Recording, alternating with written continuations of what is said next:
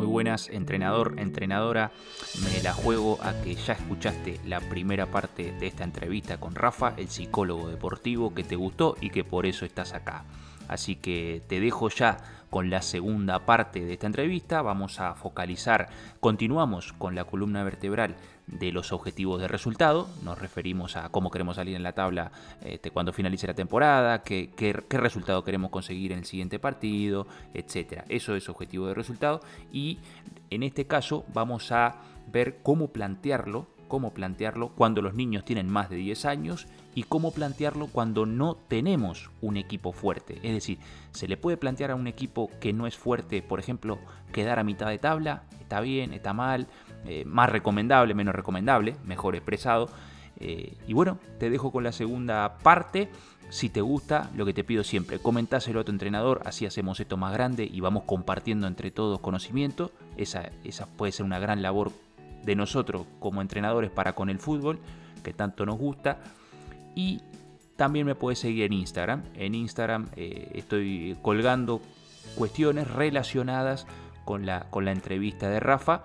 Y, también vas a encontrar ejercicios que tienen que ver con la técnica, la táctica y otros capítulos que también están en este canal, podcast Fútbol Formativo. Al final del capítulo, al final de la entrevista, eh, vas a ver cómo Rafa, vas a escuchar cómo Rafa nos deja varias escuelas online a las que podemos acudir y también un libro muy interesante sobre, eh, que se llama Por si acaso. En definitiva, acá te dejo con Rafael. Un abrazo, que lo disfrutes.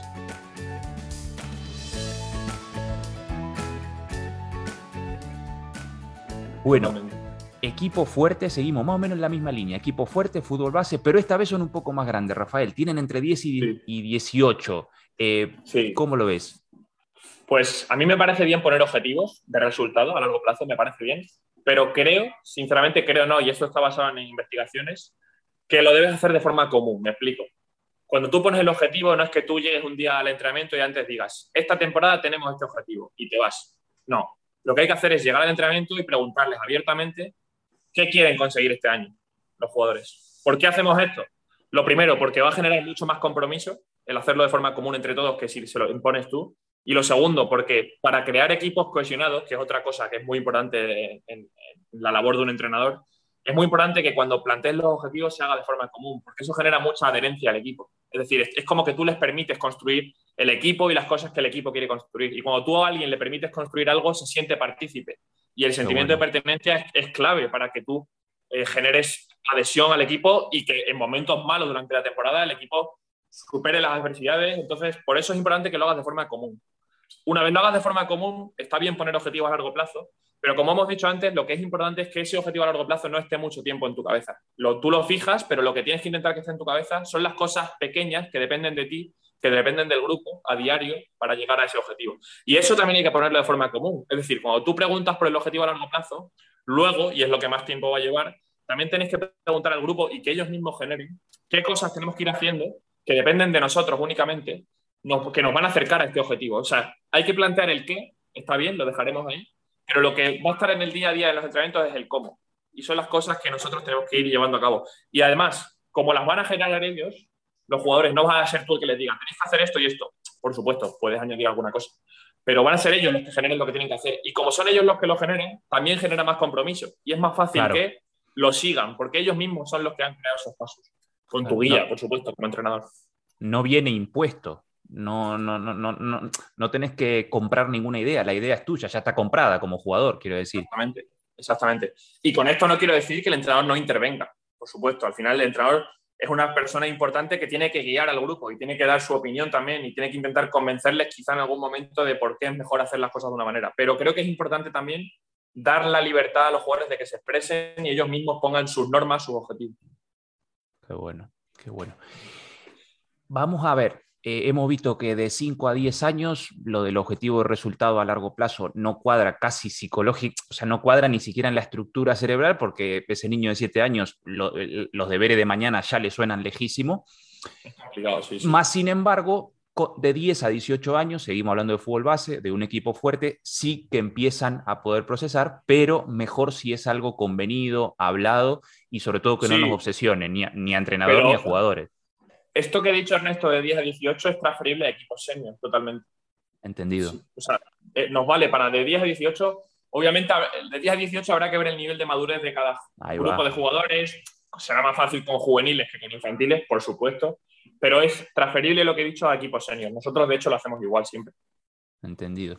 Cuando Rafa habla de juveniles, acá en España habla de la categoría entre 16 y 18 años, más o menos. Perdón, perdón, que es diferente. No, claro, no, no, no, cero drama. Mm. Y, eh, e infantiles está hablando de muchachos de, niños de 10, 11, más o menos. 10, 11, 12, exactamente. Seguro. Entonces, eh, vamos a, la situación de, muchos otros entrenadores, de hecho, de la real mayoría, que no son equipos fuertes. Es decir, en una liga de 10, de equipos, los, fuertes son 2, 3 y la gran mayoría, los otros 7, son equipos normales, medios o, o débiles. Yo tengo un equipo débil, Rafael, este nos pasamos ya al, grupo de 10 a 18, porque sabemos que por debajo no conviene hablar de, grandes resultados lejos en el tiempo.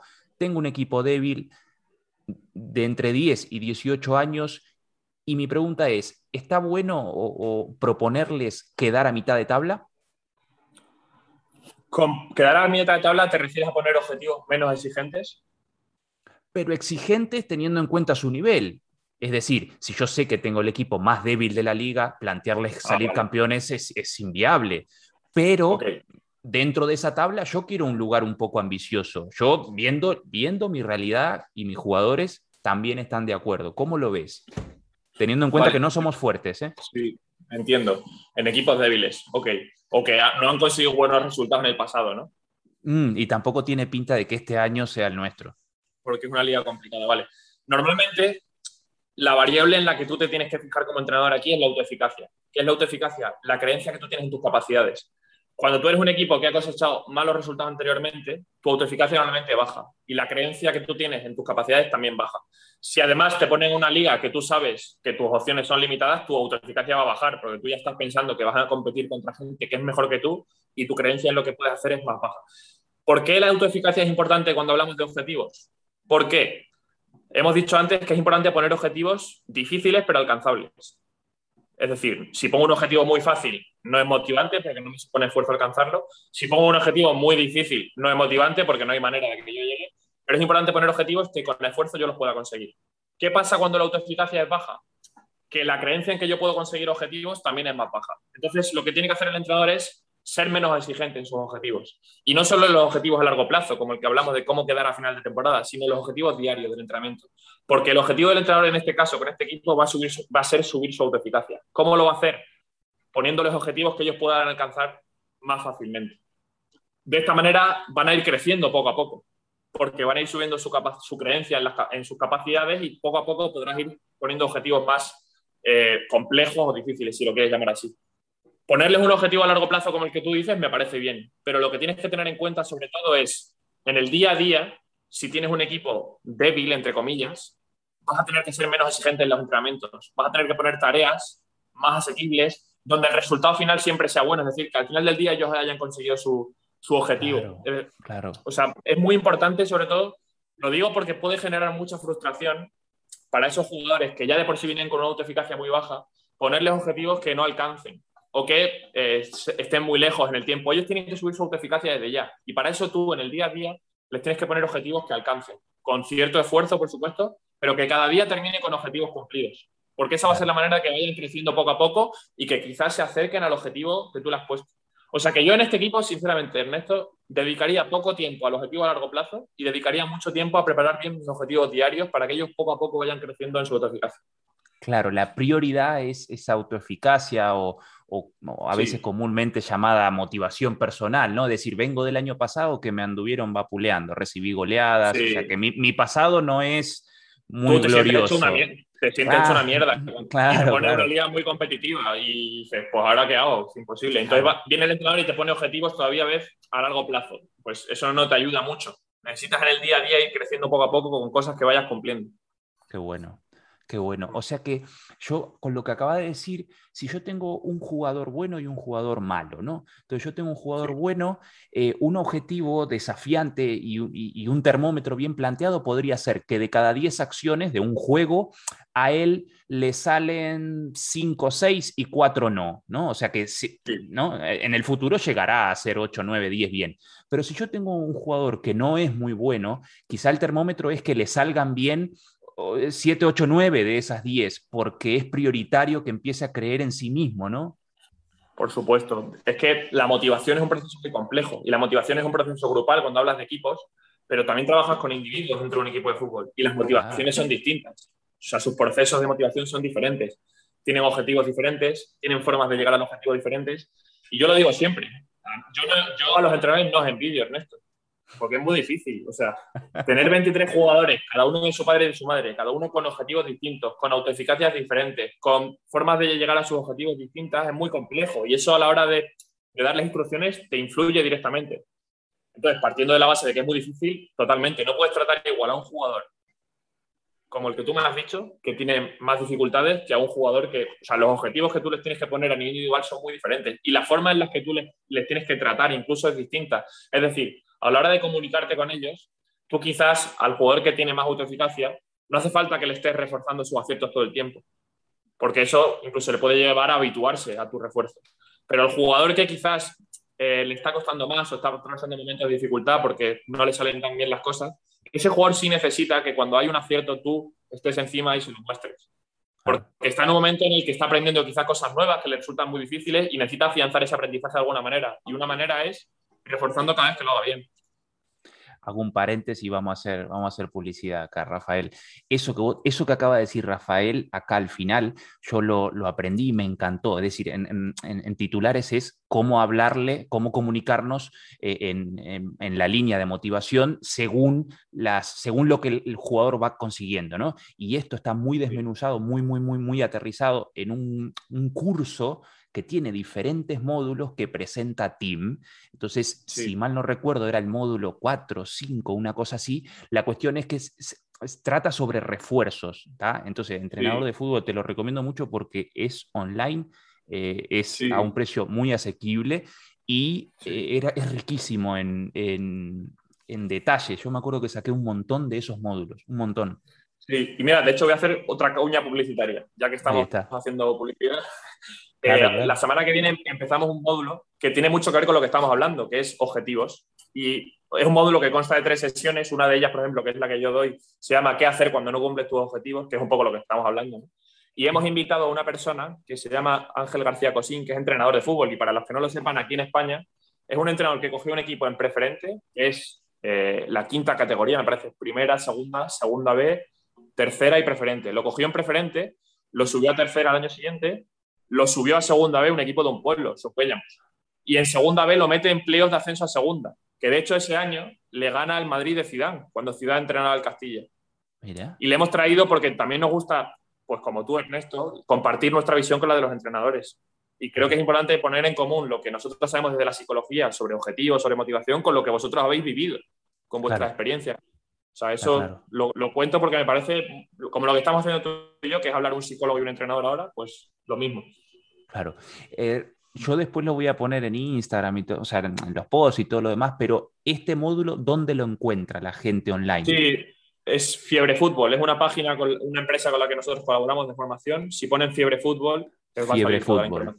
Sí. que yo, yo, voy a apuntar también porque yo esa no me la sabía. Yo lo he accedido a esos módulos por otro que la verdad es que no me acuerdo, pero creo recordar que eran de Chile. Sí, esos eran de Inside Sport de Chile. Estos ah, son de Fútbol, que son de aquí. Bueno, a ver, Rafa, vamos con la última, vamos con la última, yo la tengo apuntada acá. Una, una duda que yo tengo desde que me metí en el fútbol base. Veo al 70% de los equipos de fútbol base y me da igual si tienen 7 años o 14, me da igual si son el mejor equipo de la ciudad o el, o el más débil, pero en muchos gritos de inicio de partido, que acá en España le llamamos arengas, en muchas arengas, está, ¿no? El equipo se reúne, es un momento de, motivación corto plazo, todo lo demás, fantástico, y hay muchos discursos, muchos de esos gritos que incluyen el ganar, ganar y ganar, o ganar, solo ganar, ¿no? Cuestión, ¿esto en fútbol base qué? y ahí te dejo la puerta abierta. Es un buen tema, es un buen tema. Es una frase que yo creo que, fíjate, viene de Luis Aragonés, que le conoceréis, que él tenía una, famosa frase en una rueda de prensa del fútbol, es ganar, ganar, ganar, y volver a ganar, y ganar, y ganar. ¿Y queréis que me tire así todo el día? Porque eso lo es. Pero a mí eso verlo en fútbol base me choca mucho por lo que hemos hablado antes, porque yo creo que en fútbol base hay otras cosas prioritarias, como es el generar de verdad comportamientos que a largo plazo te sirvan en tu vida personal, a disfrutar del deporte, etc. Entonces a mí ver eso como motivo principal de niños pequeños no me gusta, sinceramente, no me gusta que se le dé tanta importancia al resultado porque creo que no es positivo para, para el verdadero motivo por el que ellos están allí, que es para disfrutar y para aprender cosas nuevas y ya veremos después si se pueden dedicar a esto no. Entonces, en fútbol base no me gusta porque además ya hemos comentado que no son muy útiles. Los objetivos de resultados en niños no son muy útiles. O sea, decirle a un niño tenemos que ganar hoy, pues el niño se queda igual porque el niño tiene que aprender a saber lo que tiene que hacer para llegar a ese tipo de, situaciones o para aumentar las posibilidades que tiene de, ganar. Pero no solo en niños, sino en, equipos más mayores. Al final, lo que hemos hablado antes, no tienes que tener en tu cabeza todo el día que tienes que ganar o que tienes que hacer tantos goles, porque eso es incompatible con un buen rendimiento. Lo que tiene que estar en tu cabeza son las cosas concretas que tienes que hacer. Yo también creo que estas arengas tienen un componente de rutina en los equipos, eh, de una frase que decimos siempre y nos ayuda a... Nadie la analiza, sí Sí, eso es. Quizás si un entrenador solo utiliza eso como arenga, pero luego en el día a día trabaja desde los objetivos de tarea, de ser concreto, de ver qué tenemos que hacer, bien. Ahora, si es un entrenador que además todos los entrenamientos está, es poco concreto, todos son objetivos de resultados, ahí va a haber, ahí va a haber muchos problemas de rendimiento a largo plazo. Claro, claro. puede ser un, detalle en, el global del entrenador o, puede ser su, plataforma desde la que sale siempre, ¿no? si es su método, yo le veo muchos problemas a nivel psicológico basándonos en estudios, porque al final si tú solo tienes en la cabeza cosas que no dependen de ti o que no controlas al 100%, como es un resultado, como es ganar, vas a tener problemas, porque no, cuando no los consigas mm, te va a ser difícil concentrarte, vas a tener problemas para regular tu activación cuando las cosas vayan bien, cuando no vayan bien, o sea que es, algo eh, problemático, en mi opinión. Claro, a mí, a mí siempre, siempre me chocó, este, y recuerdo que había una que le yo le copié, me acuerdo yo en pre-Benjamines, estaban en, el club y le copié a un compañero que el grito de él en Benjamines o algo así era eh, aprender, competir y disfrutar. Y digo, mira qué bien. Y después ponía el nombre del club, todo, ¿no? Estaba, estaba, y digo, digo bueno, hay formas y formas este, pero la, mayoría, la mayoría de las veces en un campo no, no, no sé si vas a ganar. Entonces, ir hacia la minoría de las veces no, no, le veo mucho sentido. A mí, yo lo veo eso en niños pequeños, lo que hemos dicho antes, de entre 5, 10 años, 5, 10, 12 años, y ahí me choca, no me gusta verlo, porque no me gusta que se le dé tanta importancia. Pero en equipos más mayores, utilizar eso como forma de activarte, si luego no tiene un traslado al, al entrenamiento diario, pues mira, no lo vería mal si es con ese fin. Ahora bien, lo que hemos dicho, si es tu rutina diaria el hablar desde los resultados, desde solo el objetivo que no depende de ti al 100%, no me gusta. No me gusta porque además no te va a venir bien a ti. Está claro, está claro. Bueno, Rafa, eh, lamentablemente llegamos al final. Eh, ya está, no tengo más preguntas para hacerte. Ha sido una pena, me lo pasa muy bien. La verdad que sí. Eh, nada, yo voy a poner todos los datos de ustedes. te doy la gracia a vos por esto. También María Blanco, ¿verdad? Tu compañera también. Yo la verdad que los, descubrí hace tiempo y nunca había visto formaciones para entrenadores tan aterrizadas. Eh, es nuestro eh, objetivo, o sea que te lo, agradezco mucho. Sí, yo recuerdo que hay otro compañero tuyo que es, que es como, creo que es como el coordinador, que también es periodista, ¿verdad? Sí, Alfredo Matilla. Alfredo Matilla, que es periodista en el AS, aquí en España. que él es de Albacete, ¿verdad? Y jugó en el Albacete. Bueno, él, es de un, pueblo que se llama Alcázar de San Juan, que está en Castilla-La Mancha también, y a él de pequeñito lo ficha, lo ficha el Albacete. Que de hecho, no sé, si, para el que le interese este mundo, él ha escrito un libro hace poco de la experiencia que él vivió, un libro que está teniendo mucho tirón en España, cuando a él le ficha el Albacete de pequeño. Pero era sobre su mala experiencia, ¿no? ¿Puede ser? Sí, porque en ese momento no había los medios que hay ahora. Entonces a él le mandan Albacete solo a una residencia de estudiantes donde tenían poco control, donde los entrenadores tenían una forma de ser mucho más autoritaria. Entonces él tuvo problemas de ansiedad incluso que luego arrastraron en otros momentos de su vida y, lo cuenta de una forma muy buena porque creo que de verdad para muchos chicos y entrenadores puede ser muy útil verse reflejado en Alfredo porque habrán pasado por situaciones parecidas, seguro. Claro, y claro. Es importante ver, ver modelos de cómo él lo afrontaba y cómo lo ha afrontado después. Porque a él, para, para los a él le fichan cuando Iniesta sale al Barcelona. Iniesta juega en el Albacete. Andrés Iniesta y a él le fichan, no sé si como sustituto de Iniesta, pero justo en el momento que Iniesta sale a Barcelona. O sea que también la presión que él tenía en ese momento, pues cuidado. Pues está buenísimo. Yo eso eh, lo escuché hablar de ese libro, pero no me lo había apuntado. A mí me encanta leer fútbol. Me lo voy a apuntar porque, claro, te está dando eh, la realidad de, ese niño quizá tímido que cambió de ciudad, que, se supone que este año tiene que ser goleador y todo lo demás. Y muchas veces nos manejamos con que, ah, sí, no aguanta la presión. No, bueno, pero tenés que saber qué está pasando del otro lado. Sí, el libro se llama Por si acaso. Es una editorial aquí muy, muy, famosa que se llama Libros del Caos y yo lo recomiendo. Lo recomiendo. Bueno, Rafa, ahora sí, yo creo que empezamos esta despedida hace como 10 minutos, ¿eh? Te digo, porque, yo creo que está siendo más larga la despedida que la, la comida. Es como cuando, te despides a alguien en la calle que empieza a dar la mano y sigues con la mano dada durante. Dices, ¿hasta cuándo? No, pero Exacto. En, este caso ha sido, en este caso ha sido agradable, en esas ocasiones no lo es. Total. Nada, Rafa, muchísima suerte con la experiencia esta nueva para vos en, la Universidad Europea de Madrid. Eh, te va a ir fenomenal, te deseo lo mejor. Están las puertas abiertas del canal para cuando quieras compartir lo que sea de ti, de lo tuyo, claro. Que me digas, quiero, claro, quiero charlar esto porque hemos lanzado tal cosa y quiero que la gente lo sepa. Un placer. un abrazo enorme. Yo voy a cortar la grabación y, nada, suerte. A ver, un abrazo. Vamos a cortar acá. Bueno, final del partido. Como decía en la entrevista, lamentablemente final del partido. Te dejo la información en los posts de Instagram de, este, de lo que te ha dicho sobre dónde encontrar la formación, el libro y todo lo demás. Lo puedes encontrar en mi perfil. También te puedes comunicar con Rafa directamente. Te mando un abrazo grande, entrenador, entrenadora. No te olvides, trabajamos, eh, tenemos uno de los mejores profesiones del mundo con, con el mejor deporte del mundo, el fútbol. Que estés bien, cuídate, te veo en el próximo capítulo. Ciao.